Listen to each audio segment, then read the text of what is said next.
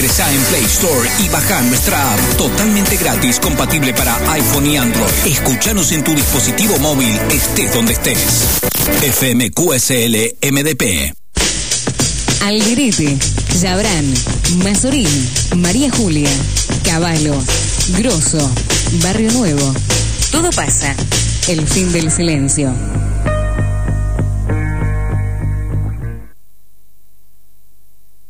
Lamentablemente tuvimos que llegar a poner las retenciones porque tenemos un país quebrado, tenemos un país quebrado, pero son muchos, no solamente el campo, muchos producciones exportadoras van a pagar retenciones. Las retenciones en un país federal no deben existir, para eso hay otros impuestos como el impuesto a la ganancia.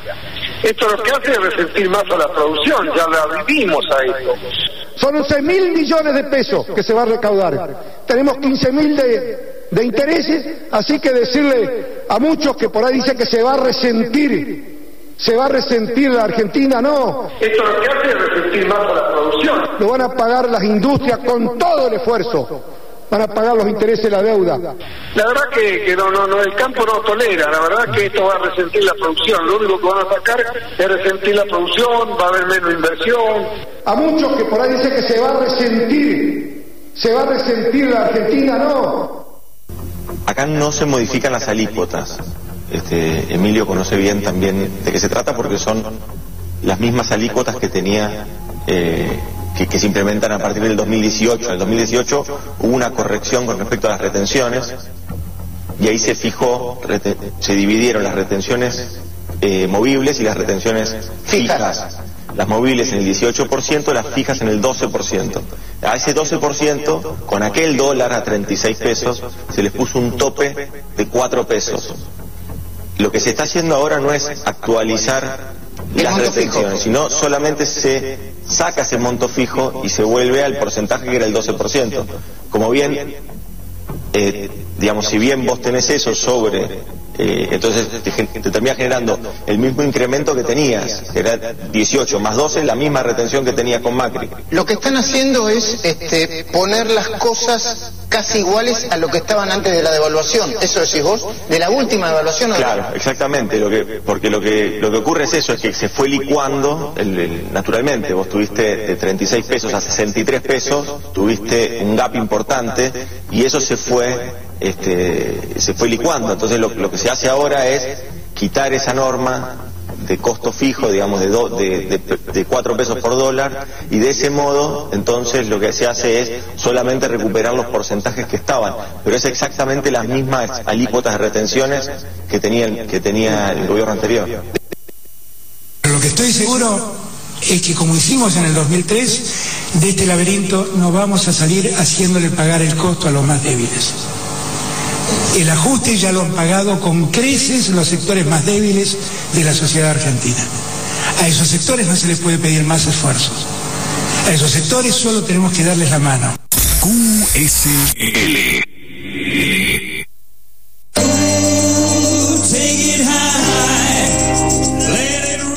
Escuchábamos entonces al primero que escuchábamos eufórico diciendo hemos puesto retenciones porque es necesario y después diciendo pero la realidad es que nos perjudica es este Alfredo De Angeli quien llegó a ser este diputado justamente después de aquella famosa 125 el conflicto claro, con corta, el campo los cortes ruta. de ruta no explicando cuando lo pone Macri diciendo es necesario porque necesitamos plata para gobernar es parte del oficialismo y ahora este, a poquitas horas de conocer esta nueva modificación que ahí lo explicaba muy bien Santiago Cafiero era otro de los sabios y por supuesto que el que cerraba era Alberto Fernández, el presidente, explicando que en realidad lo que se hizo fue sacar ese 4 pesos fijo y ponerlo móvil con, a porcentaje, digamos, ¿no? Mm. Este, bueno, y lo que es cierto es que en, en, el, en el minuto que habla de Angelis vemos lo que decíamos de las varas, ¿sí?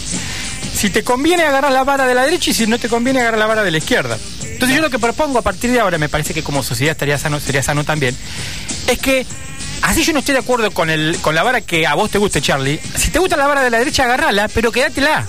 Y bancala. No, no, no. Porque, pidiendo, porque si no, es difícil, difícil gobernar así. Sí, pero es muy difícil. Claro, entonces me pareció interesante la, la columna que hizo Daniel Steigart, a quien siempre recurrimos, eh, él escribe para Cenital, acerca justamente, y él dice, la discusión de los impuestos no es solo económica, sino que es moral, ¿no? Y bueno, un poquito, está, la parte económica, ¿cuál es? Y perjudica al sector que es, que es el que genera más dólares. Lo mismo pasa con el tema de la del viaje al exterior y, y el, el 30%, de agregado, ¿no? Entonces, eh, y pero al final este eh, se supone que el viaje eh, te, da cultura, entonces tenés una sociedad más, más culta, qué sé yo, bueno, eh, grandes discusiones que son, en algunos casos económicas, este, dice, bueno, pe- pe- penalizar el turismo, termina que las clases, dice, ter- termina en que las clases medias altas veranean más en nuestro país, moviendo la actividad económica regional y qué sé yo, bueno, tenés siempre, económicamente tenés disputa de los dos lados, ¿cómo, res- cómo resolvés o justificás por qué lo aumentás y cómo no? Volvés al proteccionismo o no proteccionismo, digamos, sea, algo parecido. Exactamente. Ahora, es lo que apunta y dice, bueno, pero también hay un conflicto moral, dice, ¿no? Entonces, además de los argumentos económicos, encontramos enunciados a favor y en contra con un contenido moral. Entonces pone algunos ejemplos que son, bueno, el campo fue uno de los pocos ganadores, bueno, esto es lo que decíamos recién, las retenciones son un robo, dicen algunos, ¿no? Este, ¿por qué le roban a la sociedad? ¿No? Digamos, como conceptos este, que lo escuchamos incluso en un diputado como, como De Angeli. Y entonces explica justamente los fundamentos morales y cita a La mente de los justos, ¿sí? que es un libro de Jonathan Haidt, que sostiene que eh, los humanos hemos evolucionado para tener una matrix moral con seis fundamentos, aparentemente presentes en todas las culturas. Del mismo modo que tenemos un sistema del gusto con cinco papilas gustativas, ahora hay una sexta también, dicho sea de paso. Esto se puede ver en una charla TED que, que es muy interesante. Entonces vamos a tratar de recorrer esos seis pilares para ver si este, se puede entender un poquito por qué tenemos incluso esa doble vara, ¿no? El primero de los pilares de la moralidad es el cuidado daño y que tiene que ver con preocuparnos y sentir compasión por los demás, en particular con los indefensos. Cuando, por ejemplo, nos indignamos cuando vemos a alguien agredir a un perrito o a una persona discapacitada, a muchos de nosotros se nos activa esa papila gustativa moral, ¿sí? Es un fundamento moral que existe a lo largo de todo el espectro político, pero es particularmente intenso en la gente progresista, ¿no? Él acá hace como Sí. balances entre Sí, sí. el más conservador es más de mirar para otro lado, Eh. ¿viste? Mm, usted un por algo será. Eh, por algo será. sí, ¿viste? El segundo de los fundamentos es el lealtad-traición. Y que tiene que ver con cuando valoramos el que otras personas se mantengan dentro de nuestro grupo, dice, ¿no? Cuando nos enojamos con alguien porque sentimos que traicionó a nuestro grupo, por ejemplo, cuando un diputado cambia de fuerza política, cuando una- un, un conciudadano prende fuego la bandera argentina, o cuando un jugador de fútbol cambia de equipo este, directamente al equipo rival, este fundamento moral está operando y este pilar moral es particularmente intenso en, por ejemplo, las, ideologías nacionalistas, ¿no? Digamos, como Más una derecha. referencia clara. El tercero de los fundamentos morales es la autoridad subversión y que tiene que ver con la obediencia voluntaria a la tradición y a la autoridad que consideramos legítima. Por ejemplo, cuando muchas personas se molestan si alguien tutea a una persona mayor o a un superior, este fundamento está activo. Este pilar moral es muy fuerte en los conservadores y débil en la izquierda y los libertarios. El cuarto pilar es el de, la, el de la santidad degradación y que tiene que ver con la defensa de la pulcritud y la castidad respecto a algo que potencialmente puede contaminar el cuerpo humano. Por ejemplo, cuando nos da asco que una persona come una cucaracha, este fundamento está en acción. Con este fundamento podemos explicar también por qué hay muchas personas que rechazan que dos personas LGTB se besen en la calle, el sexo antes del matrimonio, o que otras personas fumen marihuana o se tatúen el cuerpo. Al igual que el anterior, este pilar moral es muy fuerte en las personas conservadoras y débil en las progresistas y libertarios. Y acá sí llega al punto que nos interesa. Los dos próximos pilares morales son los que más tienen que ver con esta discusión de este, más impuestos, menos impuestos y demás. El quinto fundamento moral es el de la libertad opresión.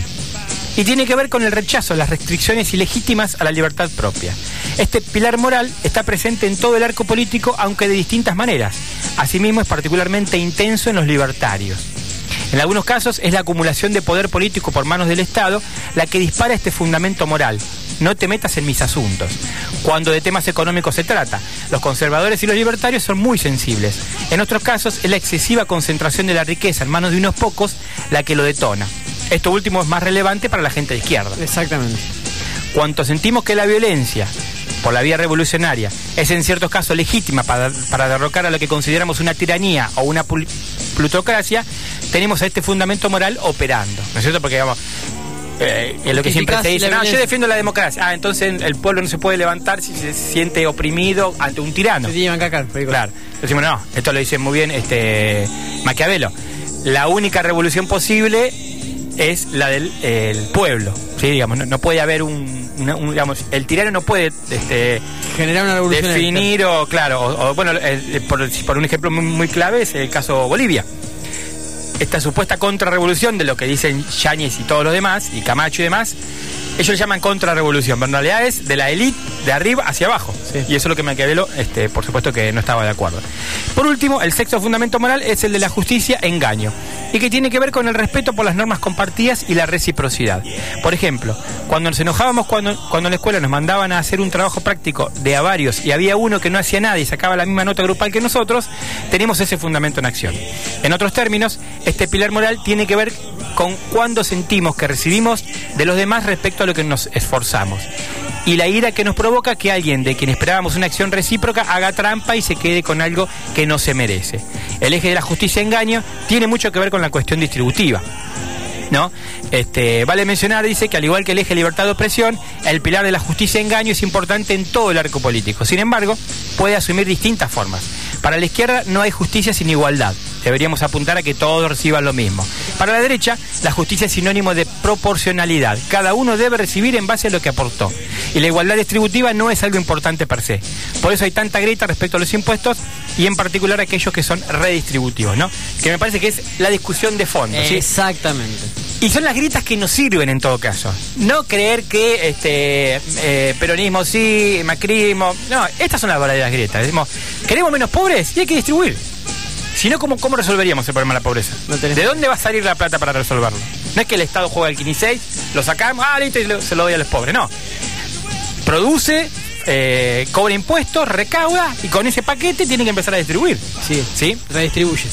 Pero además hay fundamentos que son muy importantes, porque ¿qué te dice el dueño de la tierra? Que también hay que separar el pequeño productor del gran productor, ¿sí? Digamos, Sí, los si sí. Grobocopatel nos viene a nosotros tres, que tenemos una pequeña este, hectárea con soja, y nos compra la soja a nosotros, y después se la guarda para esperar que se devalúe y venderla más cara, el que está haciendo negocio es él. Nosotros estamos vendiendo claro. el día a día para poder, Mm, Para poder pagar pagar, sí, salario, tal cual. que la tierra se vuelva a, Volver a, a- a volver a hidratar. sembrar, volver a sembrar. O sea, los pequeños productores es distinto. Por eso es importante, por ejemplo, cuando uno escucha ahora eh, a estos este, personajes de. A ver si me fue el nombre, lo tenía todo por acá. De, eh, no, el perro Santillán. Este, vos decís, pero estuvimos meses y meses con productores de verduras, regalando verduras en, en, ¿te acordás? en Buenos Aires, en Plaza de Mayo. El famoso verdurazo que en Mar del Plata también se hicieron, Sí, dicho y hasta- y estuvo también tirando leche también un montón de veces. Entonces, ¿cómo es? Esa, esa producción no te importa. Ese sector no te importaba. Y ahora te importa el, el sojero y el, y el maíz. Y... Entonces, bueno, me parece que, como para cerrar la idea, este, si no entendemos que la tierra tiene una, un- una propiedad que es la propiedad privada de X cantidad de personas, que dicho de paso después podemos preguntarnos cómo la consiguieron, en muchos casos matando pueblos originarios, lo que es de todos es la patria. Y la tierra está dentro de la patria. ¿sí? Cuando definimos Estado, definimos territorio. El territorio argentino está delimitado, ¿sí? sus límites, con Chile, con, con los países vecinos, y es el territorio de la patria eso. O sea que la tierra, por más que sea de los Pérez Compán, de, de Peralta Ramos y demás, en sí es del todos. Y si vos, para eh, a- a producir soja, le producís a la tierra una, una Daño. malformación, un daño que tarda muchos años en. Ahí es donde deberías tener un compromiso para aceptar que las retenciones tengan su fin, porque vos estás haciendo plata en prejuicio de la tierra que se cultiva con los agrotóxicos que ya sabemos y que trae muchos problemas, ¿no? Entonces me parece que parte de esta cuestión de eh, tener responsabilidad social es entender el, el momento histórico que te toca. Y te decís, pero siempre somos nosotros. Bueno, es que en realidad lo ideal sería que produzcamos tecnología, que este, sa- sa- saquemos autos nuevos. Sí, sí, bueno, una industria- No somos un país industrializado. Para eso hay que laburar. En el mientras tanto, este, el Estado tiene que distribuir y para eso también se ha votado, ¿no? Dicho sea de paso, porque así como cuando Macri dijo, este, hay que sacar a los vagos del Estado y al segundo día echó como 5.000 este, empleados del Estado diciendo que eran vagos y, y nosotros que sabíamos que lo iba a hacer y lo hizo, bueno, acá también sabíamos que Alberto iba a hacer esto, así que ganó, la gente lo votó, avanti para adelante y eso se trata la, La este, gobernabilidad. A la vuelta, Charlie, vamos con deporte porque hay Dale. novedades de, este, no sé si es Superliga, Copa de la Liga. Copa de, Copa de la Superliga está en Ahí va, exactamente. A la vuelta la tanda. Alderete, Yabrán, Mazorín, María Julia, Caballo, Grosso, Barrio Nuevo. Todo pasa. El fin del silencio.